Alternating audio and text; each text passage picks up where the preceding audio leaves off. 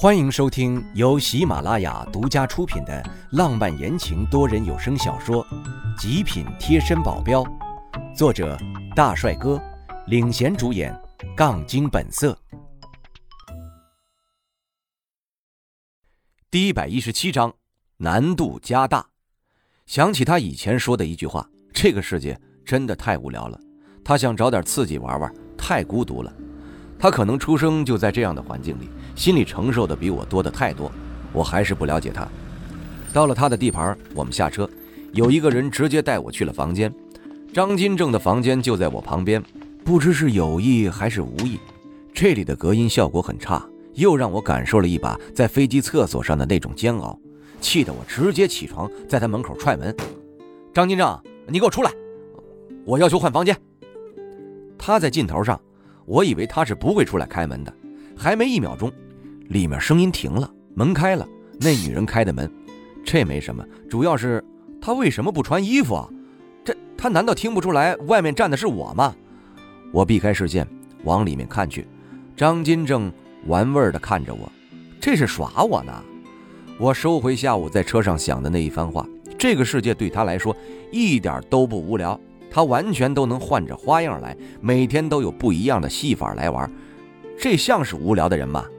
林伟，要不要一起玩啊？这女人可是不错呀，要不要尝尝啊？我嘴角抽了抽，忽然我感觉到有一个很软很软的东西抱住了我的手臂，我的身子僵住了，机械般的转过头。那女人迷离的看着我，嘴巴微张，这么光明正大勾引我，我对她可是提不起兴趣。就算她再怎么对我，我也不会有反应。我怕碰她会得艾滋。我逃跑似的回到了自己的房间，耳边又传来了女人的呻吟和男人的喘气。我用枕头捂着耳朵，还是挡不住这声音。一夜未眠呐。第二天我睡到中午十二点才自然醒，去找张金正，发现早就没人影了。我问守在这里的人，原来张金正出去潇洒了。真不知道我有没有找对人啊？他这样像是在帮我救人吗？可是我一个人也没有头绪，只好干等了。还好。张金正挺早就回来了，大概是下午两点的样子。他回来是沉着脸，我心里又有不好的预感。果然，他一坐下来，还没等我问，他就说：“哎呀，这下不好办了，黑手党不知道招惹了谁，这两天死了不少人。这时候要让他们放人的话，那是肯定不会同意的。”我心中一个疙瘩，谁这么大胆子，敢跟黑手党较量？而且还杀了黑手党的人，难道会不会是跟罗宾罗德有关？这个嘛，很有可能。这件事应该就是他们所在的势力引起的，那就更不可能放过苗倩倩他们了。要是说之前我对进去救人还有点希望，现在是不抱什么希望了。因为赖飞他们跟我说，每个国家都有异能组织，还有私人的异能组织。黑手党这么大的帮会，百分之百有异能者。而且数量肯定不少，比我等级高的也很有可能。这让我们怎么潜进去救人呢？只怕是人没见着，还让自己白白送命了吧？张金正也收起了平时的笑，紧锁着眉头，低头沉思。我们至少要知道他们被关在哪里，要不然的话，我们都没有办法下手。这个是自然的，知道他们在哪儿，也就能知道他们的近况了。谈判的把握是多少？他点燃一根烟，瞬间我的眼前雾气缭绕，我都懒得伸手，直接引了一点气出体了，把那些烟都给打散了。你现在控制的越来越溜了呀，他调笑的说道。我白了他一眼，你还挺悠闲，现在还有时间说笑？被关的说到底不是我的人，那我要急什么呀？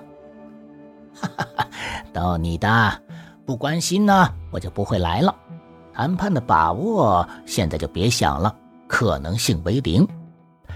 他张嘴就是烟气冒出来，我厌恶的瞥了他一眼，他哈哈大笑。哎呀，现在也只有一个办法了，你去找罗宾罗德，你救过他们，他们一定会帮忙的。他不说，我也想到了，但从他嘴里听见，心里不免又沉下了一分。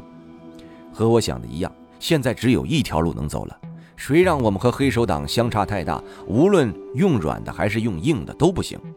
只是现在去哪里找他们？之前不久找过他们，不是完全没有线索吗？你也别太担心了。之前呢也没有花太多精力找，而现在我们已经到了 M 国，我们加大力度去找，总能找出一点蛛丝马迹的。我就不信他们能钻到地里边，或者是能飞到天上去。现在除了找就是找，这个任务基本就交给张金正了。我在这边可一点人脉都没有，只能靠着他的关系网。整整三天的时间都在找罗宾罗德，唉，还好不是一无所获，最后还是找到一点痕迹。张金正查到的是有一个斯特朗家族十分的神秘，明明没有多少人知道他们，但总有一些情况下，很多高官，包括很多有权有势的人，对他们都是低声下气的。这明显一看就有问题。张金正再仔细一查。在这个家族里，位置第二高的人，生的就是一对双胞胎儿子，具体的名字没有流露出来。我们猜想，很可能就是罗宾罗德，而他们所在的位置，居然就跟黑手党是在同一个城市。不是都说一山不容二虎吗？除非一公一母吗？这两个巨神都在这里，还能生存这么久，也真是厉害啊！既然知道了他们在哪儿，当然就要直接上门去找人了。只是不知道现在危险时期，他们会不会见我？不管怎样，都要去试一试。这天下午，我就到了他们家族的所在地。所有人看见我的眼神都十分的警惕。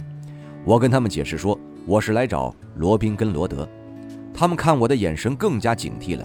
我只好跟他们解释了一番，说我是罗宾罗德的朋友。他们说，他们前去报告一下。我以为我不用等很久，然而。整整一个小时过去了，完全没有人出来要接我，难道我被忽悠了吗？我准备上前再询问一番的时候，一下子蹦出了好几个人挡在我的面前，让我不要轻举妄动。我只想说这是要干嘛？我又不是来找事儿的。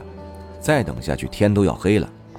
我就这样跟他们僵持着，又过去了大概半个小时，我终于看见了人影，是罗宾。他快速地往我这边走，后面还跟着一个颤颤巍巍的人。就是那个人禀报的，估计被骂惨了，现在低着个头。我冷笑一声，活该。罗宾一出来就给了我一个大大的拥抱，张嘴可能一下子没反应过来，直接飙了一句英语，我听懂了，大概是说：“哦，亲爱的，你怎么来了？”但他说完这句话之后，马上就反应过来，继续用蹩脚的中文跟我说：“以前没觉得别扭，现在听起来不是一般的别扭。”我就很干脆地跟他用英文说了一句：“哎，你不用刻意地说中文，你可以说英文，我现在也能听懂的一些。”他愣了一下，说道：“我尴尬地摸了一下后脑勺。哦，你居然听得懂？怎么感觉这是在被人鄙视，而不是在被人夸奖呢？”我跟他到了大宅子里，这里整个就是豪华别墅，跟我以前见到的房子都没法比，完全就是一个天上一个地下。我还没跟他说我来这里找他的理由，他就跟我说了之前的各种细节。他跟我说，他本来那一天在公寓里待得好好的，忽然冲出一大批人，把他们所有人都带走了，毫无反抗之力。我还问他那墙上的血是怎么回事，他跟我说是杜钱不小心受伤了，不过现在并没有什么大碍了。我的脸沉了一分，杜钱居然受伤了。他还跟我说他的父亲找人去黑手党把他跟弟弟救了出来。那时候都不知道有苗倩倩他们，所以完全就忽略了苗倩倩他们。之后再想救他们出来就难了。